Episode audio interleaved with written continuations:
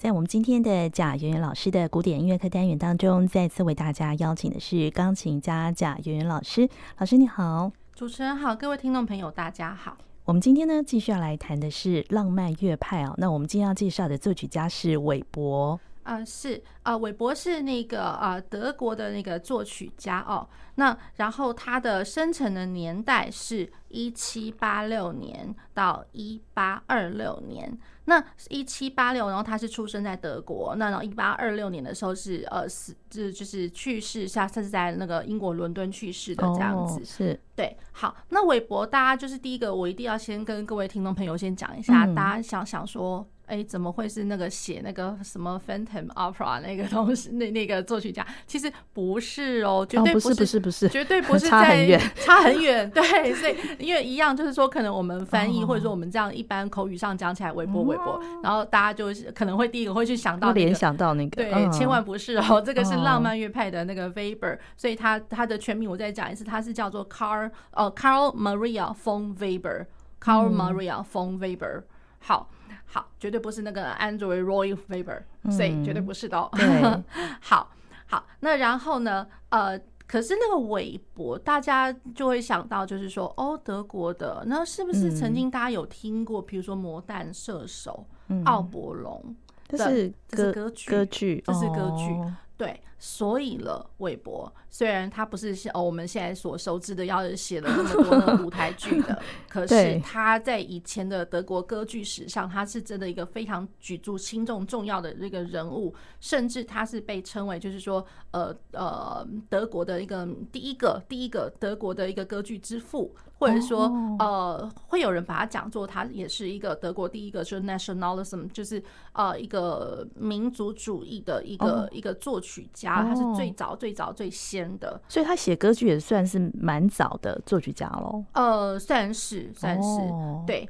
好，那然后或者是说，就是啊、呃，我觉得先请听众朋友一直记得，他绝对是德国浪漫主义之父哦，德国浪漫主义，然后德国的歌剧，因为他呃之前他在呃世界各地在游历，然后或者说他有一些工作经验，嗯，或者说学习的经验的时候，比如说他在呃他在那个布拉格，布拉格他也曾经有带过那个歌剧这样子歌剧团，那所以他在。布拉格的时候，他就已经到处就在宣扬我们呃德国的德国人的歌剧的作品，对，所以他一直都是很极力的去推倡呃极力呃提倡的那个德国歌剧作品的这个呃地位，这样来讲，因为可能呃在当时浪漫乐派或者说像在更早早些以前的话。可能大家呃会比较习惯于，比如说呃有法国的歌剧，嗯，那或者说有一些就是轻歌剧、喜歌剧之类的。可是真正比较重要的哦，可能还真的是要靠韦伯他的一个人提倡起来的。所以这一点大家一定要非常的记得了，这样子。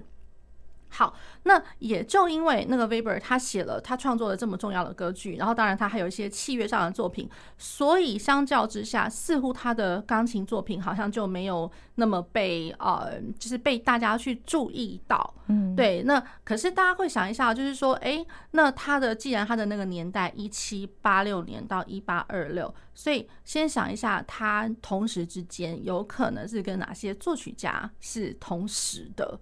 对，到一八六年，可能就已经跟那个舒曼，呃，还没，就是如果说当时的话，应该呃，贝多芬是一八二七年过世的嘛，哦、对，所以所以韦伯他甚至他在找贝多芬一年 过世的，哦、对，所以他当时是贝多芬，然后其实那早一点点的话，其实还有那个莫扎特，哦，对，所以就是说韦伯他的那个时代来讲的话，其实这跟这些作曲家是一模一样的，只是说呢，他的。呃，他的比较成名、比较出名的作品哦，还真的就是在比较浪漫主义，就是说一八零零年以后这样子。好，那当然他的那个学习的阶段哦，他其实有跟过，比如说克莱曼蒂、克莱曼蒂，然后跟过海登学习。那所以他的作品里面，如果说论键盘作品，也真的就是还蛮有技术性、蛮有技巧的。那然后有一呃有一方面就是说那个嗯那个文呃文献资料有去记载，就是说韦伯他这个人，他其实他又长得很好。我说实在，就是我们现在在讲的说，很羡慕钢琴家。如果说人高马大又快快的，然后又手指头又很长什么之类的，嗯，就是有呃有那个文献去记载，就是说他的手是非常的大的。那你要说。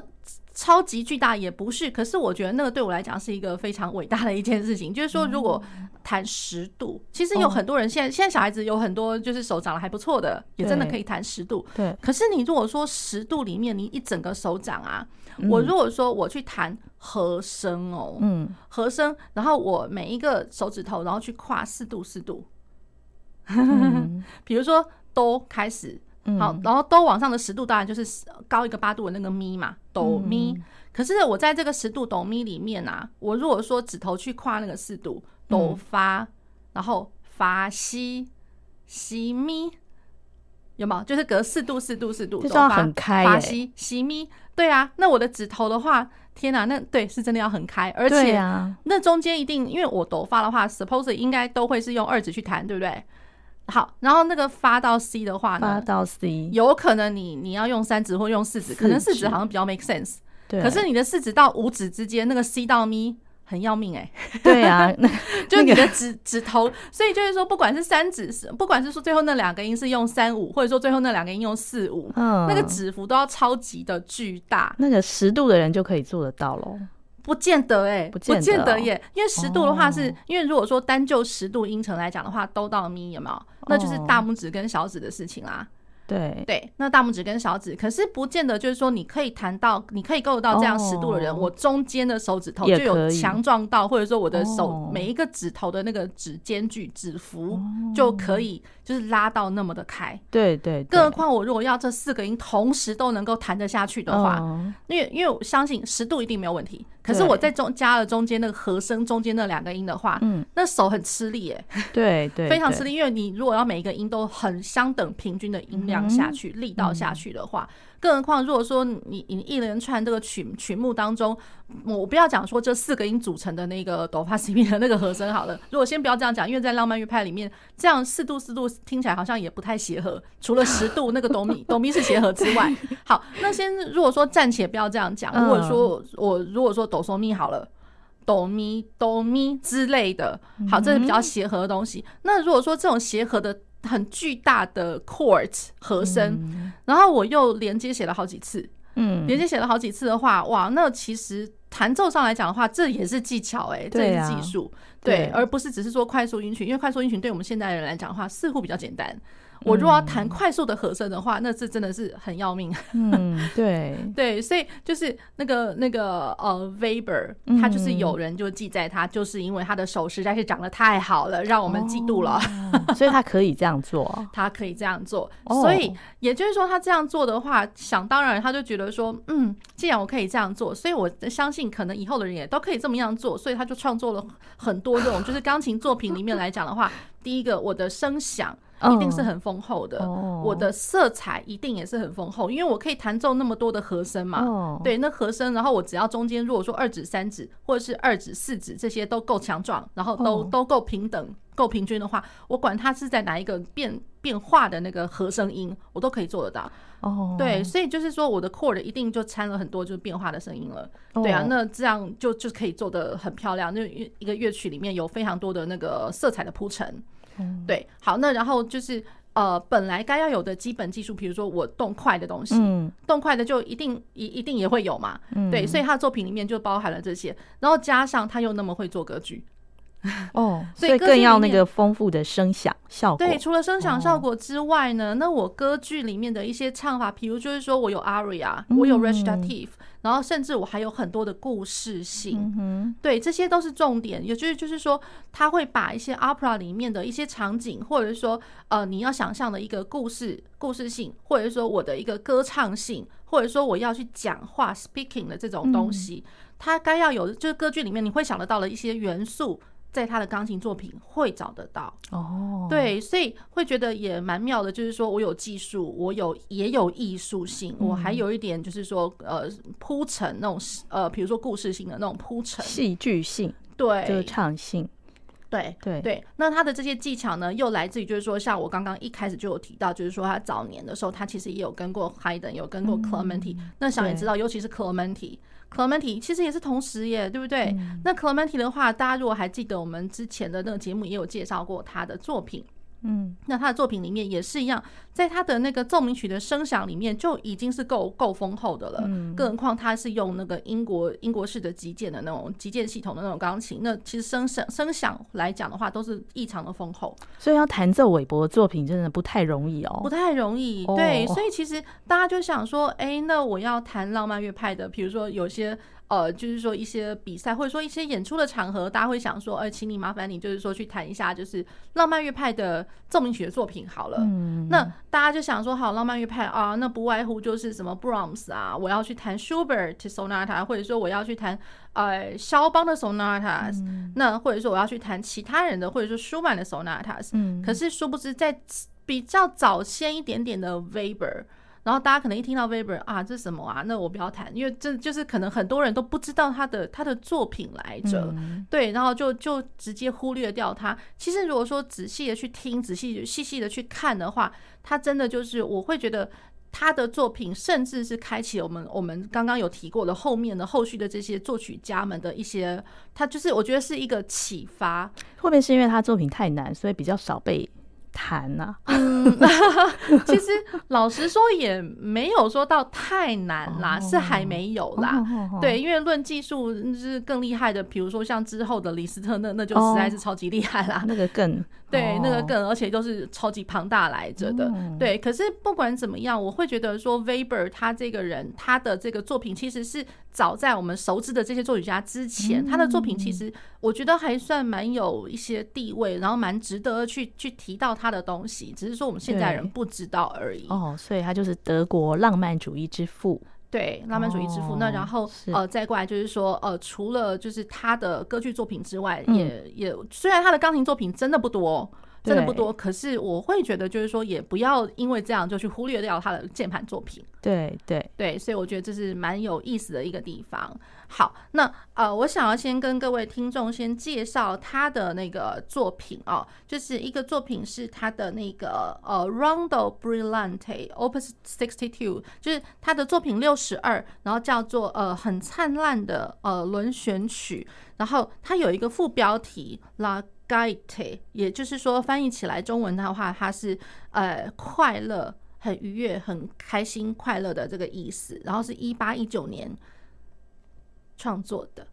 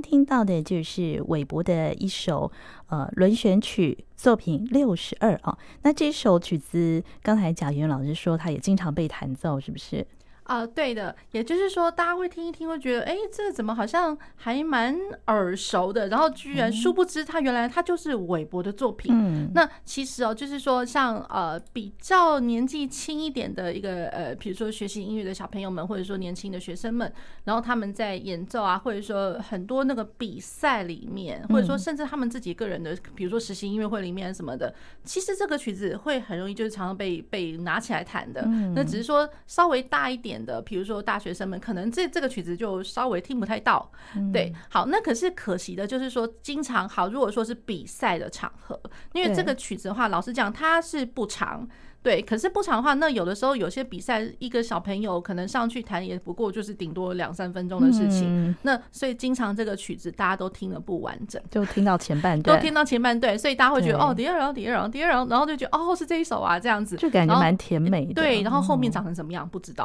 哦 对，所以我会觉得这个这个就很好玩了，因为这个曲子真的就是在比赛场合还蛮热门的，常常会听得到。哦、对，只是说，当然我也呃蛮期望，就是说呃。的练习时候的一个完整性，嗯，对，练习时候完整性，而呃，有的时候真的会是听到，就是说，哎、欸，在亮铃之前，然后按之前，然后你就开始可以听得到，嗯，前面哎、欸，好棒，哎、欸，这个这个小朋友不错，什么什么，然后然后弹弹弹，然后就到最后就，哎、欸，怎么开始有点。慌慌的，然后哎哎、欸欸，怎么开始有点哎、欸，这个在掉音了，然后开始觉得好像，然后你就会可能有点感觉到，就是说台上的人似乎也很希望你赶快把它赶快来。对对，所以经常会听得到像这首曲子在半中间。其实我这个我觉得这个曲子啊，它很好玩，是它在中间其实有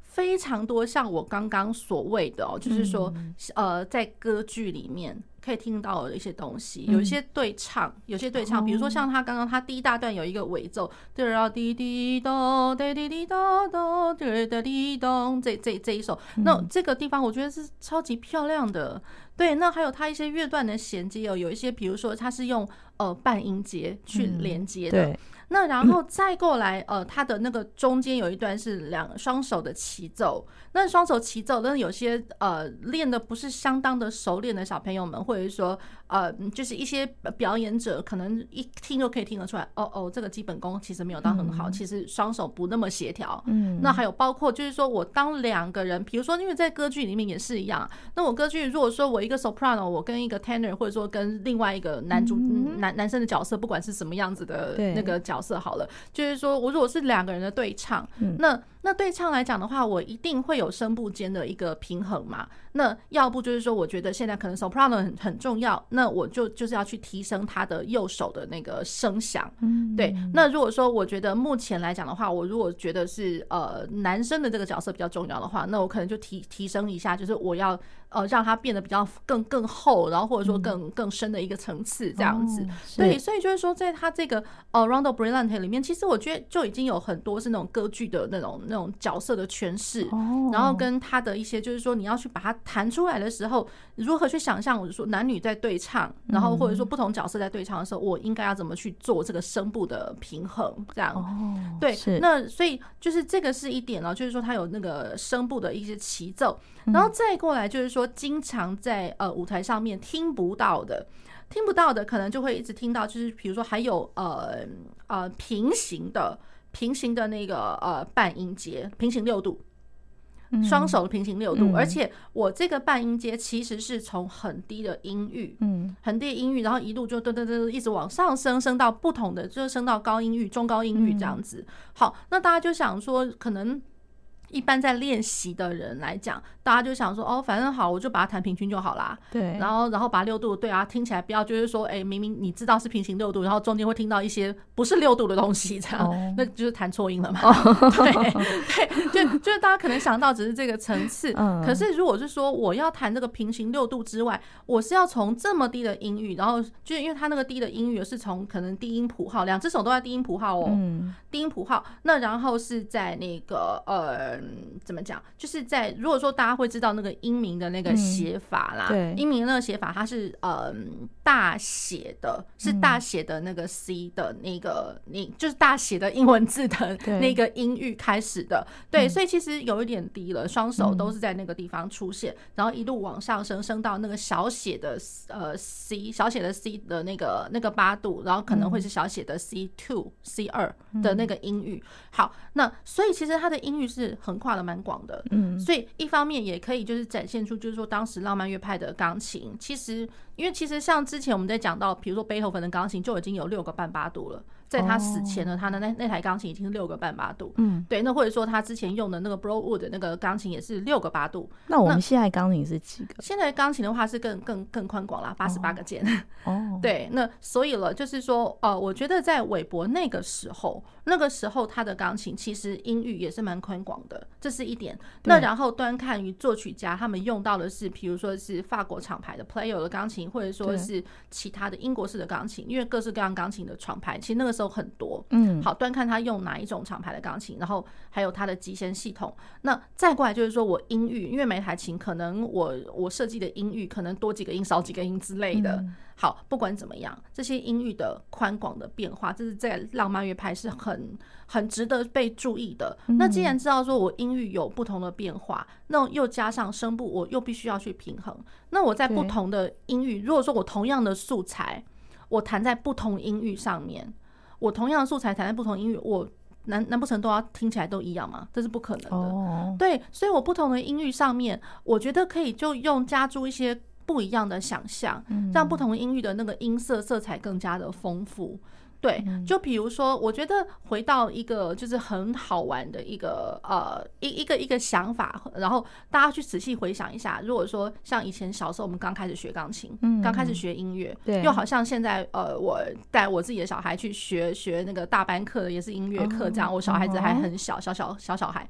好，那然后音乐课里面一样让他们认谱，嗯，然后一样去让他们就是知道，就是说我有中央兜的这个概念，嗯，然后中央兜之上跟之下，上跟下的概念，然后再过来我不同的音域里面，我可能听到低音谱号的，就把它想成是一个，比如说。呃，癞蛤蟆还是青蛙之类的，嗯、然后高音谱号呢，可能就想到哦，那个声音是比较像是小鸟之类的。其实我会觉得，就是回到我们最学习音乐最原本的初衷，嗯、我们就是一开始在学的时候，他就已经有这样子不同音域的想象哦，音域色彩的一个想象。因为我会连接到，比如说我去想到小鸟，我去想到比如癞蛤蟆，癞蛤蟆的声音，对对。那其实我觉得这个就是一点，然后再过来我音域。更加的去仔细的去去区分好了，因为我们刚刚只有之上跟之下的一个概念。那如果说在上或者说在下，我有开始去区分了，比如说哪一个音域的时候，记不记得呃，我们以前可能一开始老师们会讲说。哦，这个是爷爷的兜，然后那个是爸爸的兜，那个是妈妈的兜，这个是小朋友的兜，那个是小 baby 的兜之类的，每一个都不一样，每一个都不一样，所以就已经会有一些音域上的一些想象。对，那怎么一开始我们等于说开始手放到键盘上面，然后开始去读谱的时候，这些东西全部都不见了，都忘记了。对，所以我会觉得就是说这是一个很简单的一个道理，就是说我们在诠释音乐的时候，不同音域就要有就要有不同的想象。对，所以我会觉得就是说从呃，因为至少就是说用这个微那个 Weber 这个。作品啊，因为很多小朋友都会弹，嗯，对，那可是你要如何把它弹得很丰富、很很精彩，然后很好玩，对，然后听起来又很愉悦，因为它本来就是叠让叠让叠让叠让，它是快乐的意思嘛，对，对我借由这样子的音型，我除了快乐之外，那我是不是还要注意一些什么东西？这样子，对，好，那然后再过来可能会听得到有一些爬音，嗯，那这首曲子里面有很很多的爬音，那。很多小朋友或者说很多学生在台上弹的时候，然后你会只只觉得哇，技巧之凌厉呀，就这个这个这个这个这样子，非常的平均。然后每一个音就是管它从上面敲到下面，就是每每一个手指头就是厉害的不得了这样子。对，可是就干干的哦，干干的。对，那爬音嘛，那我们又讲到就是说，韦伯他的他的作品是有色彩的，嗯，那是有色彩的，所以爬音有色彩嘛，那当然绝对有色彩。那一定就是说它是和不同的和声的，我我只是说我这些和声我不是弹在一块儿，我我可能是借由不同音域去弹这些爬音，然后去就是创造出我可能因为每一个音支它会有一些残响，加上我们自己的听觉暂留，然后它就一定会有一些色彩上面的一个丰厚的一个变化。嗯，好，所以虽然就是说快速音群不至于就是说要我们把那个爬音每一个音去弹的又黏又连，然后弹到下下面一个音的时候，上面还听到两个音之类的，好也好像也还不至于。可是我会觉得就是说如何去琢磨每一个音每一个音，我到底要多长，长到你会觉得你可以受得了，就是说它好像。会有那种听起来很圆润的感觉，嗯、好像有点连接，很圆润，然后听得到是和声和弦，而不是说听到只是这个这个像机关枪的发射子弹的单音这样子。对，然后可是你又如何，就是说稍微利用一点点的踏板，或者说甚至我根本不用踏板，我运用空间上面给你的那种残响的感觉，也不用踏板了。这样，我要如何去利用这样子的一个优势，去把这个和弦弹的和弦的爬音弹的如此漂亮？对，这些都是需要琢磨，而不是。说只是我把这些快速音群，因为它快速音群还真的蛮快的，三十二分音符的音群一大堆，从头到尾一大堆。对，那所以我要如何把它弹得很漂亮？嗯，好，然后又加上技巧性啊，因为其实因为 Weber 我不是说过，就是他跟 Clementi 学，对，然后 Haydn 什么，然后他的他能够写技巧的东西也真的很厉害。然后那个技巧上面的话，我们在乐谱上面可以听得，可以看得到，也听得到刚刚那个乐谱，平行八度，一只手哒哒哒哒哒哒哒哒，所以有的时候。呃，如果比赛听不到那么久的话，那这一段可能真的都听不到，这一段就漏掉了。对，就漏掉，你从来不知道哦，原来哇啊，其实我我这个小朋友。有些小朋友手还没那么大，哪来哪来的这些八度 平行的八度？而且他他的八度还蛮快的哇！对对，所以我会觉得就是这可惜的一点，就是很多人不知道的，所以我才想说，我想要利用这个机会跟听众朋友，就是说分享一下我自己个人的见解。所以这首作品里面原来包含这么多的想象力，还有它其实也有很多。对唱的部分，歌剧的对唱，歌剧的对唱，嗯，对，所以就是说，即便它只是一个小小的轮旋曲，嗯、可是这轮旋曲里面真的是什么都有，嗯，对，所以我们真的要深入了解乐曲，才比较能够表现出它的内涵哦。是的，嗯，对，好，所以我们继续要再介绍韦伯的其他作品吗？啊、呃，是我想要跟听众朋友们介绍的哦，就是说他的另外一个呃作品哦，其实是。呃，钢琴跟乐团的，嗯，那钢琴跟乐团，大家就想啊，那那就是协奏曲嘛，这样子，嗯，对，那对，韦伯是有协奏协协奏曲，可是它其中的有一首，我会觉得是蛮特别的，因为我们一般所知道的协奏曲，一定就是可能就是不是三个乐章，就是四个乐章，就是对，嗯，就是呃，就是自古至今应该通通都长一样，可能有会有奏鸣曲式啊，会有一些诙谐曲的形式，或者说一些呃舞曲的形态在第三乐章，然后或者说。第四乐章就会是不管奏鸣曲式或是轮旋曲之类的。好，那我要介绍这个作品哦，它是在一八二一年的时候创作的。它是呃，它叫做 Concertstücke，然后 in F minor，就是 F 小调的一个呃协奏的一个作品。这样来讲，呃，音乐会作品。好，那为什么他就不直接给它叫做 concerto 呢？嗯，实在是因为它，因为它只有一个乐章哦。对，它只有一个乐章，虽然它可能会是呃持续了十六、十七分钟，嗯，对，可是它是一个乐章。那一个乐章里面，老实说，它其实又包含了几个乐段。嗯，那其实那几个乐段大家都是互相连接在一起的。然后那那些乐段其实就是我们现在所熟知哦，可能第一乐章就长这个样子，然后目前有听起来嗯像是第二乐章，目前听起来像第三乐章，所以它等于就是说它把每一个乐章都连接起来了，哦，把它变成一个乐章，对，一个单乐章的。所以那个 Weber 他当时在命名的时候，可能他也也 concern 到这一点。他也想到这一点，那所以就想说，嗯，既然他只有一个乐章，我好说可能不应该不太能给他写成 con concerto，那好吧，我就把它取名为 con concert 呃 Concertstücke 这这个这个词这样子。好，所以其实它算是协奏曲的一个作品。好，那其实呢，我为什么说它这个曲子不能是说它呃什么举足轻重很重要之类？可是实在是因为它也算是蛮早先去开创了一个就协奏曲的形态，可是是 in one movement。也就是说，一个一个乐章的一个作品。嗯、好，好，那所以在他之后，还有很多作曲家也受到他的影响，创作了单乐章的。这个我们待会可以再介绍一下，嗯、我们可以先听听看。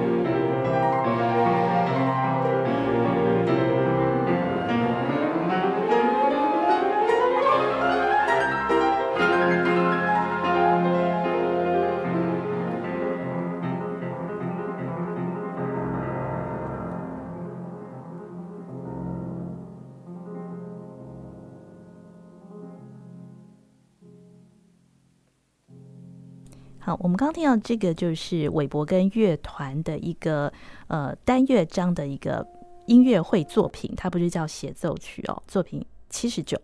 是的，对。好，然后这个作品其实呃，我们听众朋友刚刚如果还记得我刚刚有提过的哦，就是它是一个单乐章的、嗯。对，不过我们我们刚刚是没有播完哦，全部是十六多分钟，我们大概播了十分钟。对对，是。那如果说听众朋友就是还有机会的话，我们也可以就是可能呃再去找去找一下他的那个影音的资料，这样子啊、嗯，去听听看。因为我觉得这个作品其实是相当特别的，因为一开始我们在讲到比如说。单乐章的作品，那单乐章，譬如说了，嗯，大家第一个可能会想得到，如果单乐章哦，况且呃，先先不要讲说协奏曲作品好了，嗯，单乐章，我们就会想到哇，一个很大的一个作品，比如说像呃，大家都知道李斯特的 B 小调的呃钢琴奏鸣曲，嗯，这这个单乐章哇，那个三十分钟来着的。哦，单乐章，那可是单乐章其实。我们如果说去找到那个 CD 的话，就会找到，就是说，哦，原来它是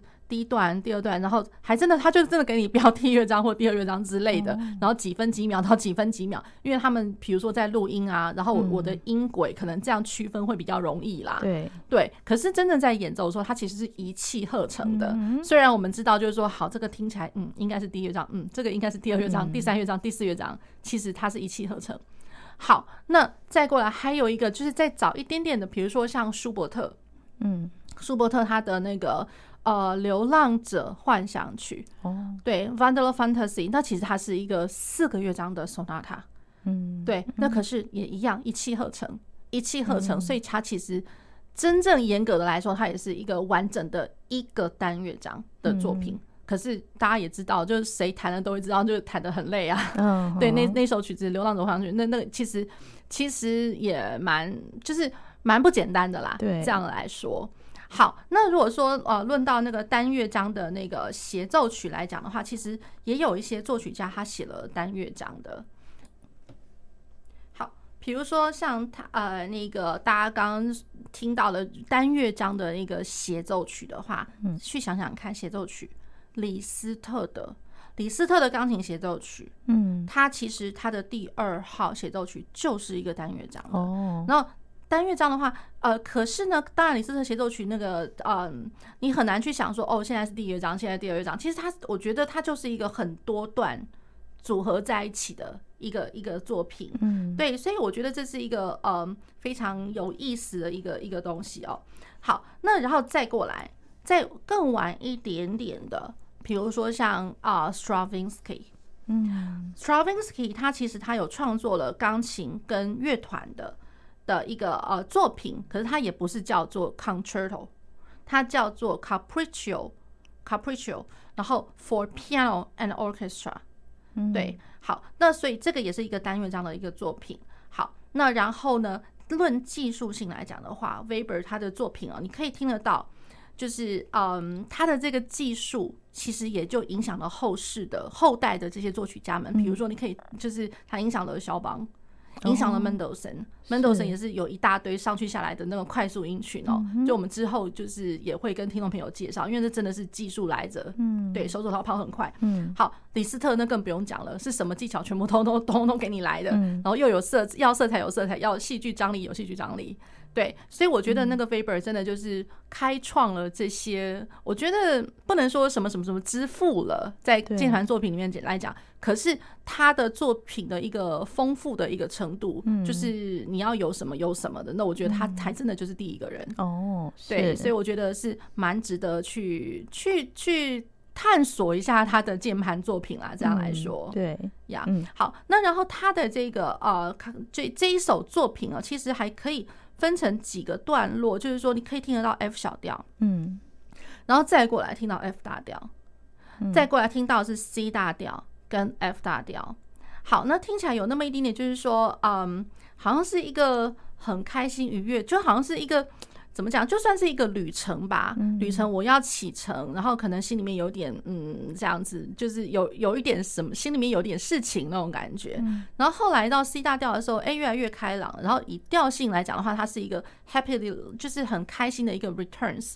好，那这样子 return 它这样子的一个做法，我老实说，其实它有一点点的，就是嗯，大家可以这样来讲，那个意念上来讲，可以是跟贝多芬。贝多芬他的嗯，Opus 八十一 A，大家如果还记得的话，我们之前有介绍过告别，嗯、告别。他那个时候就是因为就是，比如说一开始的时候，他是要去跟那个呃那个鲁道夫大公，就是他们就是要离别，有没有？嗯、对，对。那然后第二乐章的时候，可能就嗯，他开始在想这样。然后第三乐章，他他其实是在有点是在类似，就是说想说以后我们重逢的时候，他是多么的快乐。对对，所以就是说呃，Happily Returns，所以。到了这个样的意念，然后到了那个呃 Weber 这个作品，然后真的很完整，可以听得出来，就是在后面 C 大调，然后转到 F 大调，最后 F 大调做结的这个感觉，那真的就是有一个 Happy Return。对，所以这样的意念，我觉得是互相可以可以去联想一下这样。可是并不是说我要呃，并不是说这首曲子是受到那个告别的影响，也也不尽然，只是说它是其实是可以这样子去联想，有点关联的这样子。好，那这是我们今天介绍在浪漫乐派的这个作曲家韦伯哦，他也是这个开创德国浪漫乐派之父的一位作曲家哦。那他的作品里面呢，有很多不同的色彩。我们最后呢，再为大家选播一首他的作品。好，呃，他的作品哦，我是跟各位呃听众朋友选播的是他的第一号的钢琴奏鸣曲 C 大调，C 大调，然后作品是二十四，然后这个是写于呃一八一二年的。好。然后呃，大家听听看第一乐章，然后一定会觉得就是说，哎，有一点点与众不同，因为它的第一乐章一开起来，就是并不是呃开门见山的就是 C 大调，嗯、反而一开始就会有一些嗯，这现现在发生什么事情了，哦、就是很有戏的那种感觉。嗯嗯、对，大家可以听听看。好，那我们今天非常谢谢贾圆圆老师，谢谢各位呃听众朋友，谢谢主持人。